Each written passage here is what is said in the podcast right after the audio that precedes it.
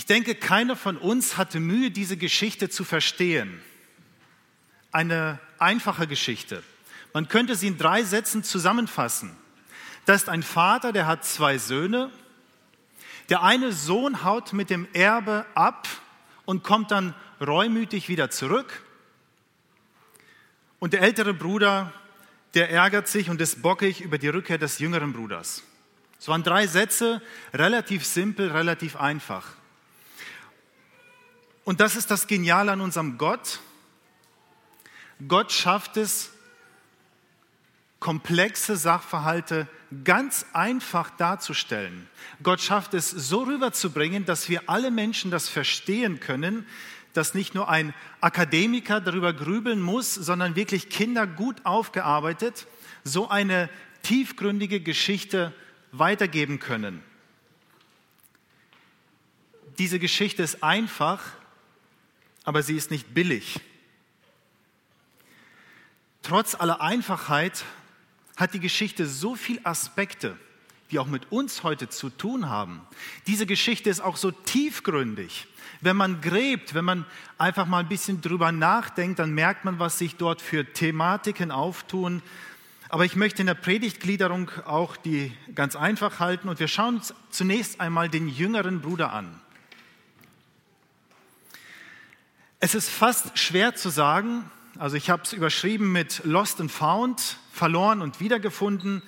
Es ist schwierig zu sagen, wer in dieser Geschichte eigentlich der Hauptdarsteller ist. Wir kennen die Geschichte unter dem Titel Der verlorene Sohn. Wenn man genau hinschaut, dann merkt man, dass der Vater auch eine ganz, ganz wichtige Rolle spielt, vielleicht sogar die wichtigste Rolle in dieser Geschichte. Vielleicht können wir noch mal kurz die erste Folie anmachen. Danke. Diese Geschichte ist eine von drei Geschichten, die Jesus hintereinander erzählt. Jesus erzählt erst vom verlorenen Schaf. Dort ist ein Hirte, er hat sein Schäfchen verloren. Dann erzählt Jesus die Geschichte von der Witwe, die ihr Geld verloren hat. Und anschließend kommt die Geschichte vom verlorenen Sohn. Und wir sehen hier, es ist eine Steigerung der Dramatik. In der ersten Geschichte geht es um ein Schäfchen. In der zweiten geht es nur um Geld, um eine Münze. Und in der dritten Geschichte geht es um persönliche Beziehung. Ja, es geht sogar um eine Vater-Sohn-Beziehung, eine ganz enge Beziehung. Es ist wie eine Steigerung dieser Dramatik. Interessant ist auch, dass der Hirte losgeht und das Schäfchen sucht. Die Witwe stellt das ganze Haus auf den Kopf und sucht. Aber beim Vater lesen wir nicht, dass er losrennt und seinen Sohn hinterherläuft und ihn sucht. Und trotzdem ist es eine andere Art von Suchen, die wir beim Vater finden. Bei unserer Geschichte, dort ist der Fokus mehr auf das Verlorensein und auf die Versöhnung gelegt.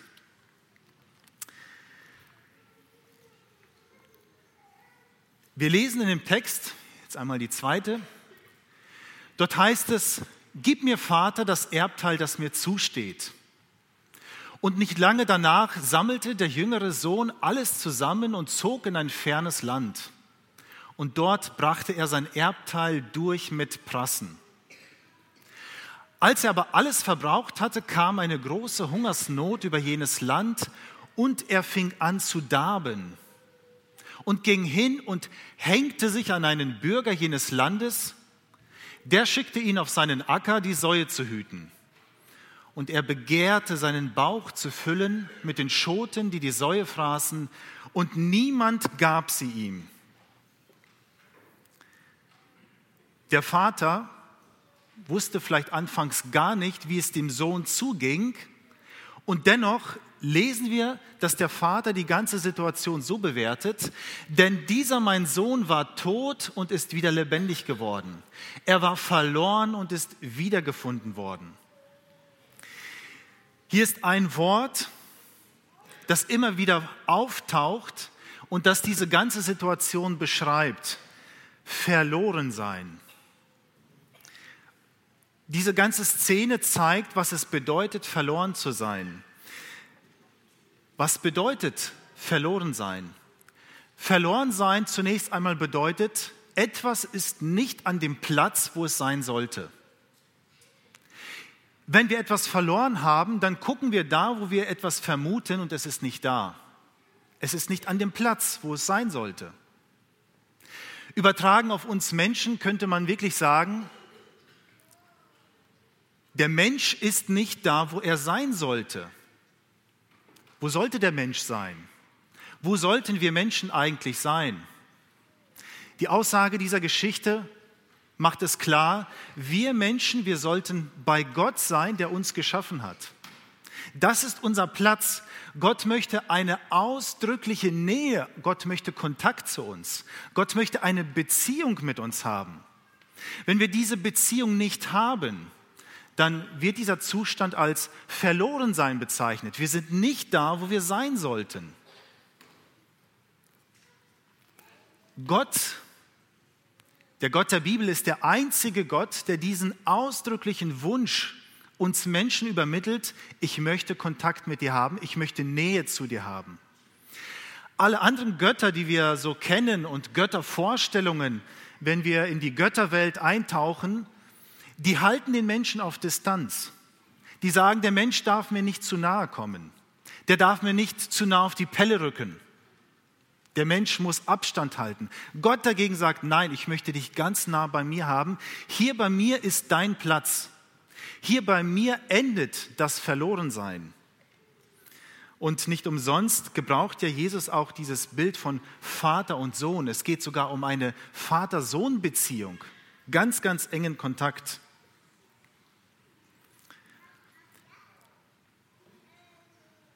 Wir Menschen, wir haben ja Mühe, wenn wir beispielsweise unsere biologischen Eltern nicht kennen. Ich habe das nicht erlebt, aber wenn Kinder beispielsweise adoptiert sind und das mitbekommen, ganz oft hat man dann die Situation, dass sie auf die Suche gehen nach ihren biologischen Eltern, nach ihrem biologischen Vater. Und damit gehen sie auch auf die Suche nach ihrer eigenen Identität. Wo komme ich her? Im geistigen und geistlichen Bereich ist es genauso. Wer ist unser geistlicher Vater? Wer ist unser geistiger Vater? Wenn wir das nicht wissen, dann fehlt uns was. Dann haben wir einen Durst in der Seele und wir suchen diesen Durst überall zu stillen. Und es ist gut, wenn wir wissen, wer unser geistiger und unser geistlicher Vater ist.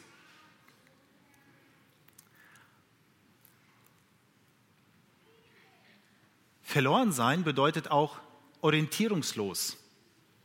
Der Sohn war absolut orientierungslos.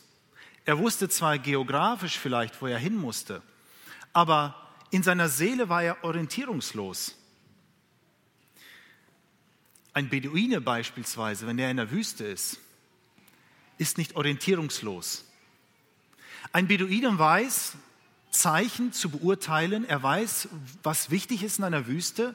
Er weiß, wo es eventuell Wasser gibt und worauf zu achten ist, was wichtig ist und was unwichtig ist. Wenn ich beispielsweise in einer Wüste wäre, ich wäre absolut orientierungslos. Ich wüsste nicht, wo ich hinrennen sollte. Was ist jetzt wichtig? Worauf kommt es an? Gott gibt uns Zeichen und Hinweise, die uns Orientierung geben. Zum Beispiel die Natur, wie Gott etwas geschaffen hat und dass Gott überhaupt etwas geschaffen hat, sind Zeichen, die wir deuten können, sind Zeichen, die auf einen Schöpfer hindeuten. Wir können auch in die Geschichte schauen, insbesondere die Geschichte mit Israel. Ganz deutliches Zeichen, dort ist jemand, der eine besondere Nähe zu diesem Land hat und der über dieses Land wacht. Viele können diese Geschichten bzw. diese Zeichen nicht deuten, sie nehmen diese Zeichen nicht wahr und sie sind orientierungslos. Der jüngere Bruder, er war nicht da, wo er sein sollte. Er war orientierungslos, weil er dachte, das viele Geld, das macht es, das bringt es. Er dachte, die Selbstbestimmung, das ist jetzt das, worauf es ankommt. Er dachte, das Losgelöstsein vom Vater, das bringt mich weiter. Und wir sehen hier in dieser Geschichte, ohne Gott denken wir in falschen Kategorien.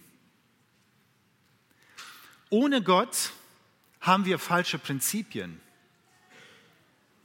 Ohne Gott bedienen wir uns auch oft falscher Methoden. Ohne Gott haben wir auch keine Perspektiven. Wir sind orientierungslos.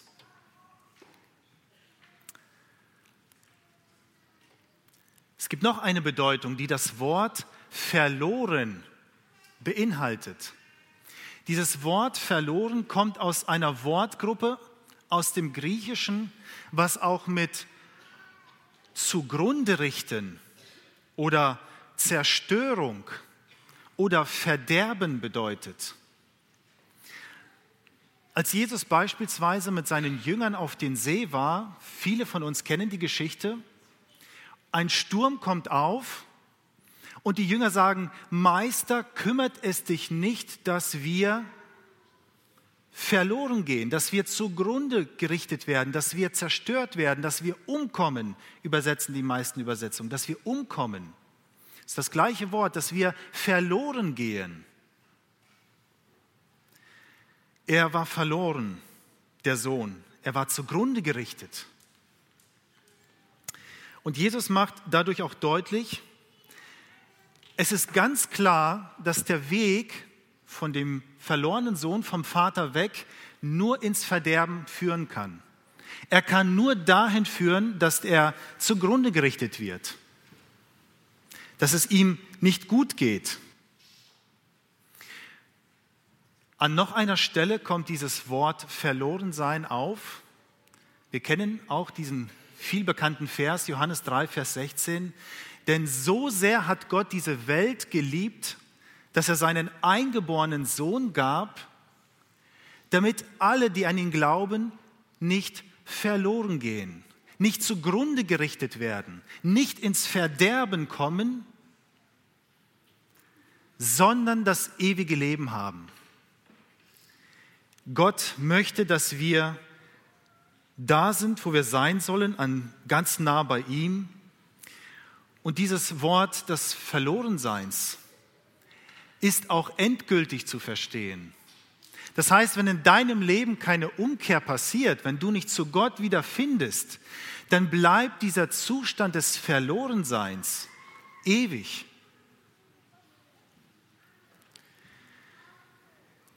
Der Sohn sitzt jetzt da in seiner Verlorenheit, zugrunde gerichtet. Er hungert, er stinkt, er ist seelisch, psychisch völlig zugrunde gerichtet. Was war sein Problem? War sein Problem der Hunger, der physische Hunger? War sein Problem, dass er kein Geld mehr hatte? War sein Problem, dass er keine Freunde mehr hatte? Ich denke, das sind alles nachgelagerte Probleme. Das sind alles nur Symptome des einen Problems, dass er nicht beim Vater war. Darauf kam es an. Er war nicht beim Vater, wo er hätte sein sollen. Und das Problem war auch nicht ein übertretenes Gesetz oder dass der Sohn die Traditionen gebrochen hat, sondern das eigentliche Problem war, er hatte keine Beziehung mehr zum Vater. Die Beziehung ist verloren gegangen. Das Problem war eine zerstörte Beziehung.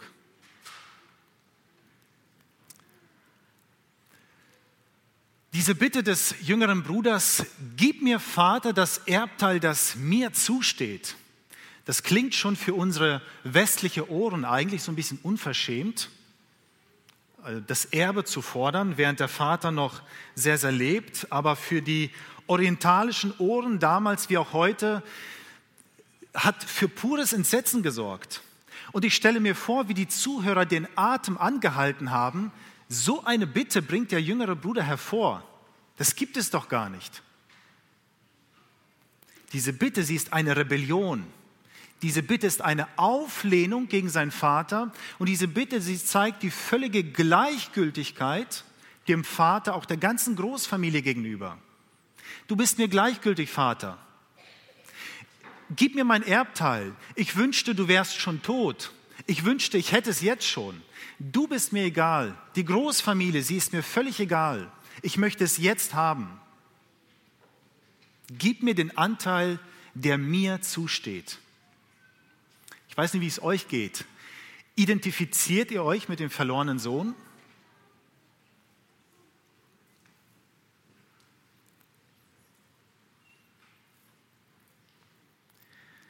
Mich erinnert das schon sehr, sehr stark daran, wie wir Menschen uns manchmal verhalten.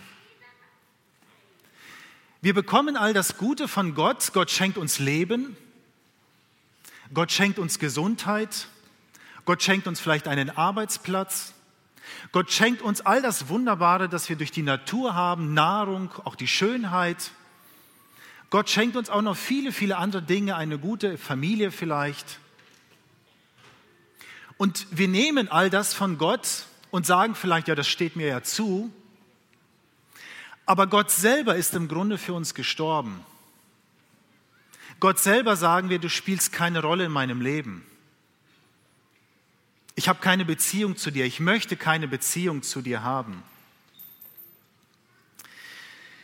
In seiner Not kommt der jüngere Sohn zur Ernüchterung und ich glaube, wie ein Rausch muss das Leben in Saus und Braus an ihm vorübergezogen sein. Und jetzt sehen wir, dass der Schweinestall sozusagen die Ernüchterungszelle gewesen ist. Er kommt zu sich. Was mich beschäftigt hat bei dieser Geschichte immer wieder, warum geht der Vater auf diese Bitte ein? Es liest sich so leicht. Der Sohn kommt, gib mir mein Erbe, der Vater sagt, ja, hier bitteschön. Ich vermisse das ein bisschen, dass der Vater sagt, nein, bleib doch hier, überdenk das doch nochmal, geh doch nicht weg. Oder dass der Vater vielleicht ihm eine Standpauke hält und sagt, ähm, du bleibst jetzt hier.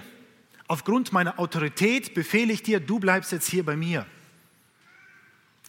Das tut der Vater nicht. Und die Bitte des jüngeren Bruders ist wie ein Schlag dem Vater ins Gesicht. Der Sohn will weggehen. Er will mit dem Vater nichts zu tun haben. Die Beziehung ist gebrochen zum Vater. Man kann auch manchmal eine schlechte Beziehung haben, wenn man um die Ecke wohnt. Aber wir lesen von dem jüngeren Bruder, dass er in ein fernes Land zog, so weit wie nur möglich weg. Ich will nichts zu tun haben mit ihm. Ich will keine Rechenschaftsberichte. Ich will nicht, dass mich jemand fragt, was tust du oder wie tust du, dass mich keiner nervt. Ich will einfach weg, weg von meinem Vater. Das heißt hier, er zog in ein fernes Land. Und die Zuhörer, die haben verstanden, der hat auch mit seinem Glauben gebrochen. Wer gibt schon seinen Glauben an das auserlesene Volk Israel auf?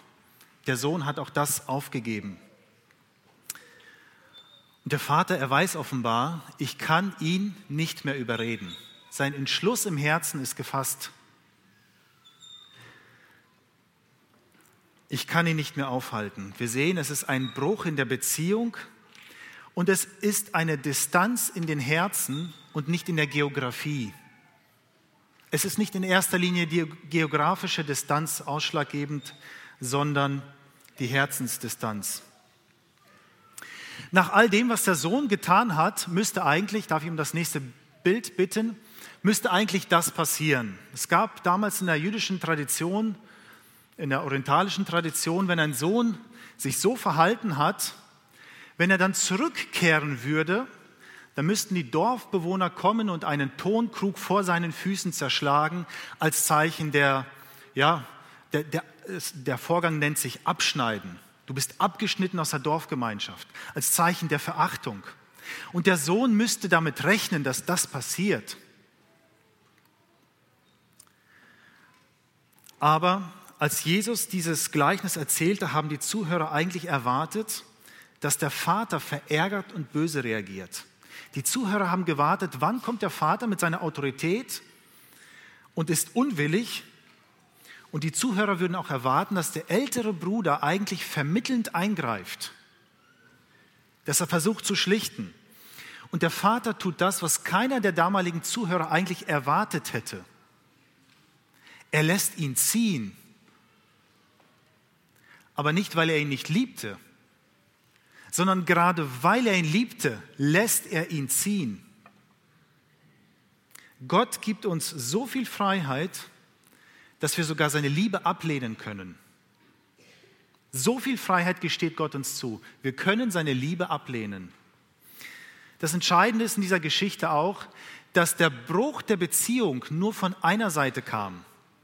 Der Bruch der Beziehung kam nur von der Seite des Sohnes. Der Vater hat immer an dieser Beziehung festgehalten, auch wenn es den Vater geschmerzt hat. Der Vater sagt nicht, dann bist du eben auch für mich gestorben, jetzt geh.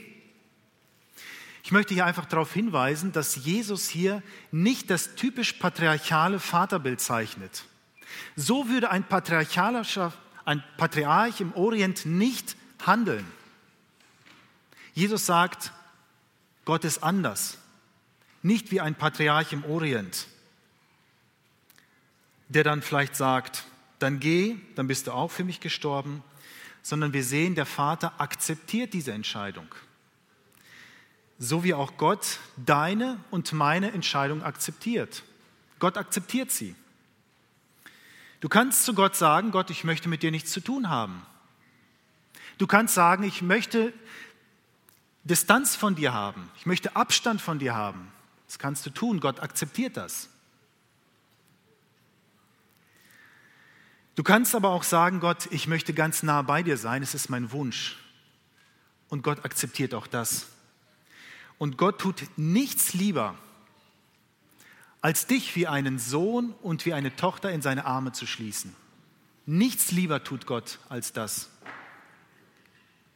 Gott hat immer noch den Wunsch, die Beziehung zu dir zu knüpfen und zu halten, auch wenn du vielleicht schon lange Gott für tot erklärt hast. Vielleicht spielt Gott schon lange nicht mehr eine Rolle in deinem Leben.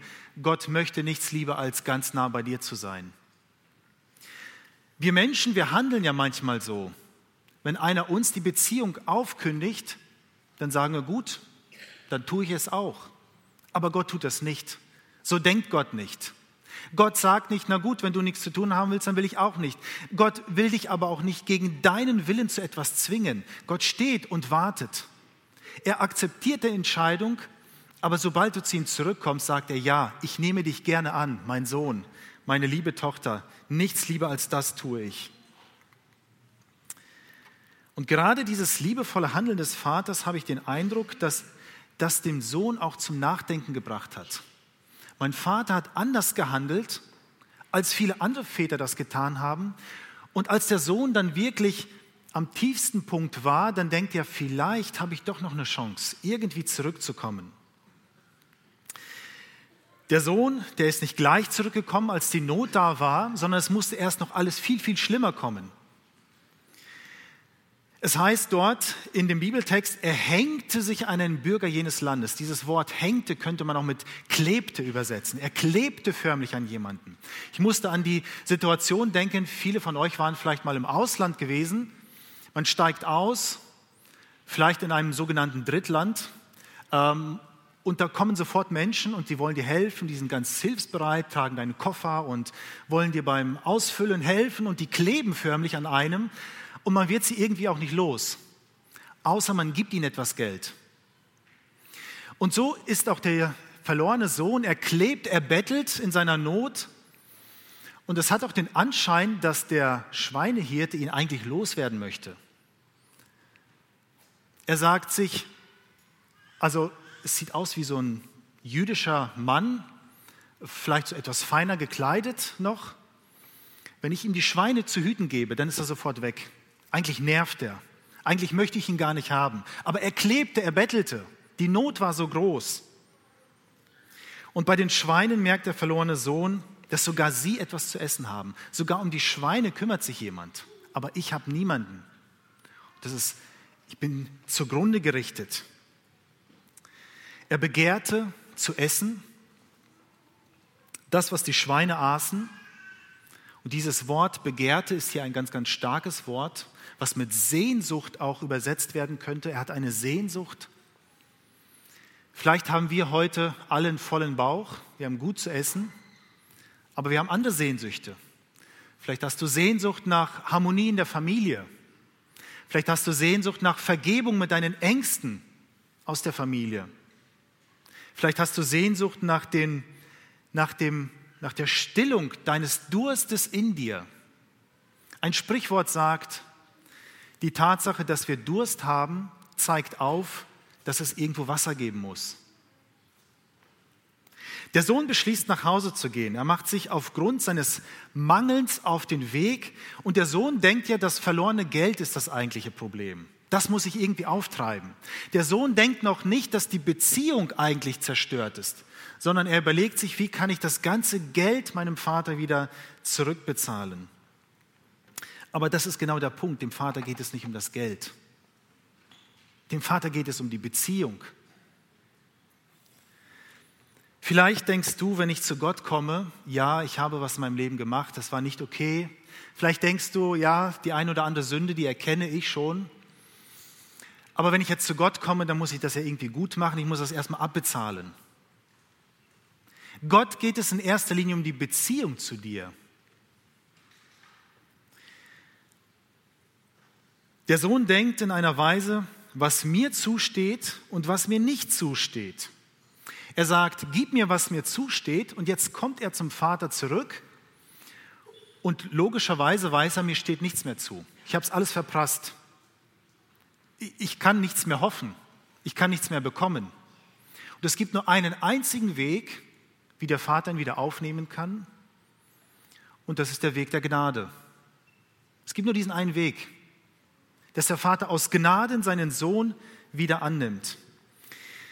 Ich stelle mir das so vor, den ganzen Heimweg hat der Sohn sicher gedacht, wie wird mein Vater reagieren? Werde ich ihn überreden müssen? Werde ich mit ihm diskutieren müssen?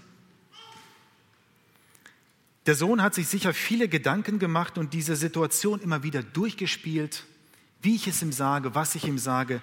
Er hat sich gefragt, wie wird mein Vater reagieren? Aber diese Reaktion, diese Reaktion hat der Sohn nicht denken können. Einfach weil er die Option der Versöhnung nicht berücksichtigt hat. Der Sohn hat sich nicht vorstellen können, dass der Vater sich mit ihm versöhnt. Der Sohn denkt sich, ich werde arbeiten müssen als Knecht, ich werde viel Geld verdienen müssen, ich muss das abbezahlen. Und dann irgendwann mal entscheidet sich vielleicht mein Vater, dass er sagt, ja, du kannst jetzt zu mir wieder als Sohn einsteigen. Und Jesus baut hier wieder eine ganz überraschende Handlung ein. Und die Zuhörer damals, sie haben mit dieser Handlung des Vaters auch nicht gerechnet. Wie handelt der Vater? Die Zuhörer hätten sicher vermutet, dass Jesus sagt, ja, der Sohn kommt und klopft an dem Tor und dann kommt ein Knecht, er öffnet die Tür, der Knecht rennt zum Vater, der Vater sagt zum Knecht, sag meinem Sohn, ich möchte ihn jetzt nicht sehen, später sehen, vielleicht auch gar nicht sehen. Das hätten die Zuhörer erwartet. Aber Gott handelt ganz anders. Gott handelt hier ganz anders und Jesus macht hier deutlich, dass er das Bild eines Vaters ein ganz anderes ist, als wir oft Bilder von Vätern haben. Ein Fehler, den wir Menschen ganz oft machen, ist, dass wir aus uns heraus denken und unser Denken auf Gott projizieren, so und so müsste Gott sein. Jesus zeigt hier seinen Zuhörern, aber auch uns heute, dass Gott in sehr, sehr vielen Dingen anders denkt. Wir dürfen nicht meinen, so denken viele Menschen, so würde auch ich handeln, dann muss Gott bestimmt auch so handeln. Es kann sein, dass Gott ganz anders ist, ganz anders handelt. Der Vater ist dennoch auf der Suche. Auf der einen Seite lässt er den Sohn freiwillig ziehen, auf der anderen Seite hält er immer wieder Ausschau nach ihm. Er schaut in die Ferne und als der Sohn um die letzte Ecke gebogen ist, dann passiert etwas völlig Unerwartetes für den Sohn, aber auch für die Zuhörer. Die Zuhörer haben das nicht erwartet. Sein Vater läuft. Vielleicht können wir einmal die nächste Folie sehen. Er machte sich auf und kam zu seinem Vater. Als er aber noch weit entfernt war, sah ihm sein Vater und es jammerte ihm. Und er lief und fiel ihm um den Hals und küsste ihn. Und der Sohn aber sprach zu ihm, aber der Vater sprach zu seinen Knechten, bringt schnell das beste Gewand her und zieht es ihm an und gebt ihm einen Ring an seinen Hand und an seine Füße und bringt das gemästete Kalb und schlacht es. Lasst uns essen und fröhlich sein, denn dieser mein Sohn war tot und ist wieder lebendig geworden. Er war verloren und ist gefunden worden und sie fingen an, fröhlich zu sein. Als der Sohn um die letzte Ecke gebogen ist, sieht er seinen Vater laufen. Er hat noch nie seinen Vater laufen gesehen. Er weiß gar nicht, wie das aussieht. Er läuft. Und ich stelle mir vor, dass der Sohn im ersten Moment denkt, es muss etwas Schreckliches passiert sein. Dass mein Vater läuft, es muss etwas Schreckliches passiert sein. Bis der Sohn realisiert, er läuft mir entgegen. Er läuft ja zu mir. Ich bin der Grund, warum er läuft. Ich stelle mir vor, dass dieses Bild des laufenden Vaters den Sohn anfangs irritiert hat, später beschämt hat und ich glaube auch sein ganzes Leben lang nie wieder losgelassen hat. Der Vater nimmt hier die Schande auf sich. Ich weiß nicht, ob ihr so einen Patriarchen, der wahrscheinlich auch etwas mehr Gewicht hatte, mit seinem Gewand habt mal laufen sehen. Das sieht so ein bisschen unbeholfen aus und ich würde fast so sagen wie so ein Pinguin. Also sieht nicht aus, als ob, er, als ob das so ein athletischer Läufer ist. Der Vater nimmt hier die Schande auf sich, bevor die Dorfbewohner die Schande über seinen Sohn bringen können. Er läuft ihm entgegen und er sagt, lieber lass ich mich beschimpfen, lieber sehe ich lächerlich aus, als dass mein Sohn die ganze Schande von den Dorfbewohnern abbekommt. Und es ist auch der Vater, den der Sohn als erste Person aus seines Vaters Haus sieht. Es ist der Vater, nicht ein Angestellter, nicht ein Knecht. So handelt Gott. Er tut etwas, was er noch nie getan hat.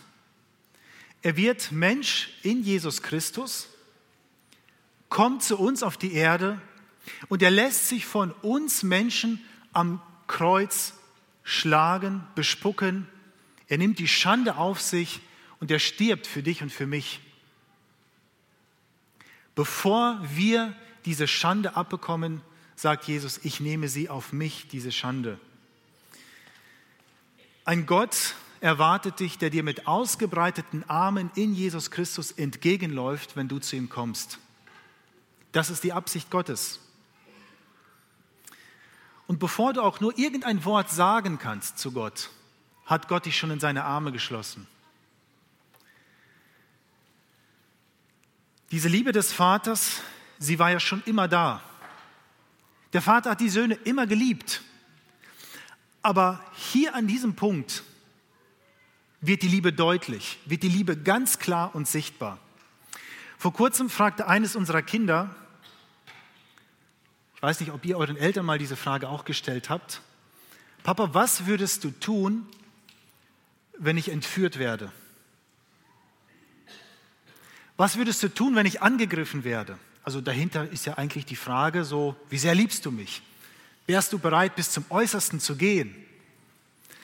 Im ersten Moment dachte ich, naja, so viele Jahre habe ich dir eigentlich alles gegeben, was du brauchst, um, dass du gut und glücklich aufwachsen kannst und es ist eigentlich alles da. Wozu noch diese Frage, die ist ja eigentlich unnötig. Aber ein Kind möchte das mit eigenen Augen sehen, es möchte erfahren, ja, der Vater ist bereit, bis zum Äußersten für mich zu gehen. Er liebt mich wirklich. Und das tut Gott. Er zeigt am Kreuz ganz deutlich, ich gehe bis zum Äußersten, ich bin bereit, alles für dich zu tun und alles zu geben. Am Kreuz stirbt Jesus und er lässt keinen Zweifel an seiner Absicht und er lässt keinen Zweifel an seiner Ernsthaftigkeit. Und das ist genau das, was der ältere Bruder nicht versteht.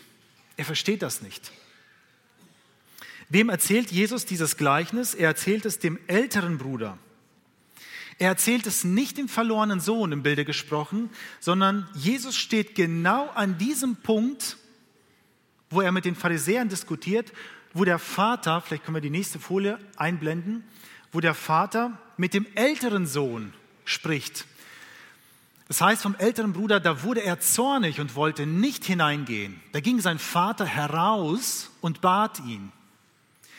Er antwortete aber und sprach zu seinem Vater, siehe, so viele Jahre habe ich dir gedient und dein Gebot nie übertreten und du hast mir nie einen Bock gegeben, dass ich mit meinen Freunden fröhlich wäre. Nun aber, da dieser dein Sohn gekommen ist, der dein Hab und Gut mit Huren verprasst hat, hast du ihn das gemästete Kalb geschlachtet. Jesus erzählt es den Pharisäern, die ja sagen, er sitzt mit Sündern am Tisch. Und Jesus erklärt ihnen und er versucht sozusagen, sie einzuladen, das doch mit zu verstehen. Ein Sprichwort sagt, oder ein, jemand sagte mal, eines der schwersten Dinge der Welt ist es, aufzuhören, der verlorene Sohn zu sein, ohne dass man zum älteren Bruder wird. Aufzuhören, der verlorene Sohn zu sein, ohne dass man zum älteren Bruder wird. Wenn ein Vater für sein Kind bis zum Äußersten geht, alles gibt, und das Kind hat Geschwisterkinder. Welche Frage kann bei den Geschwisterkindern aufkommen? Was meint ihr? Für ein Kind der, gibt der Vater bis zum Äußersten alles. Das andere Kind sieht es und was, welche Frage kann aufkommen?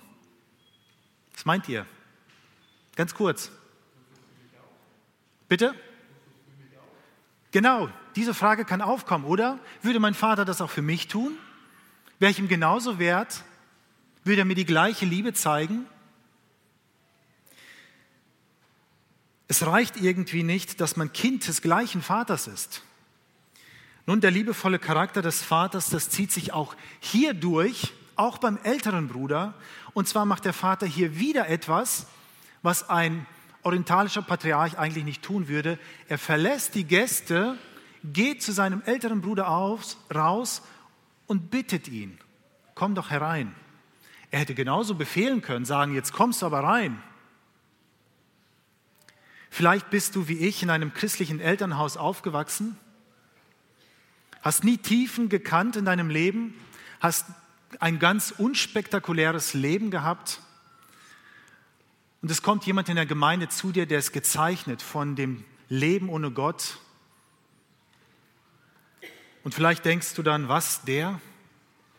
Vergiss nie, es ist der gleiche Gott, es ist der gleiche Vater. Und wir brauchen alle die Liebe dieses einen Vaters. Ich komme gleich zum Schluss. In einem Zitat habe ich gelesen, der ältere Bruder wollte das Privileg, Sohn zu sein,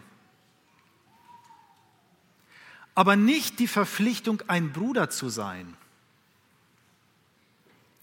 Bis du nicht gelernt hast, deinen Bruder zu lieben, wirst du immer eine angespannte Beziehung zum Vater haben. Dass wir unseren Bruder, unsere Schwester neben uns, die Gott angenommen hat, genauso lieben, dass wir wirklich sagen, du bist mein Bruder, du bist meine Schwester. Ich nehme dich an. Ich möchte abschließend einfach noch all diejenigen ansprechen, die vielleicht diese Beziehung zu Gott noch nicht haben. Ich lade dich herzlich ein, zu Gott zu kommen. Und ich verspreche dir, bevor du nur auch irgendetwas sagen kannst, wird Gott dich schon in seine Arme eingeschlossen haben. Es geht dabei nicht darum, was du zu tun hast, was du zu lassen hast. Nicht darum, wenn ich in die Kirche gehe, dann muss ich dies oder jenes tun. Es geht in allererster Linie um die Beziehung zu Gott. Das ist das Wichtigste. Das ist das, was diese Botschaft uns eigentlich mitgeben will und sagen will. Keine Vorwürfe, hat der Vater auch nicht gemacht. Keine Moralpredigt, ich verspreche es, sondern einfach liebende Umarmung in Jesus Christus. Ich möchte auch uns allen, die wir vielleicht schon lange mit Gott unterwegs sind, einfach sagen, lasst uns über jeden freuen, der dazukommt zur Familie Gottes. Lasst uns dankbar sein über alle, die dazukommen und lasst uns nie diese großartige Liebe Gottes in Jesus Christus vergessen denn darin liegt Kraft und Freude. Amen.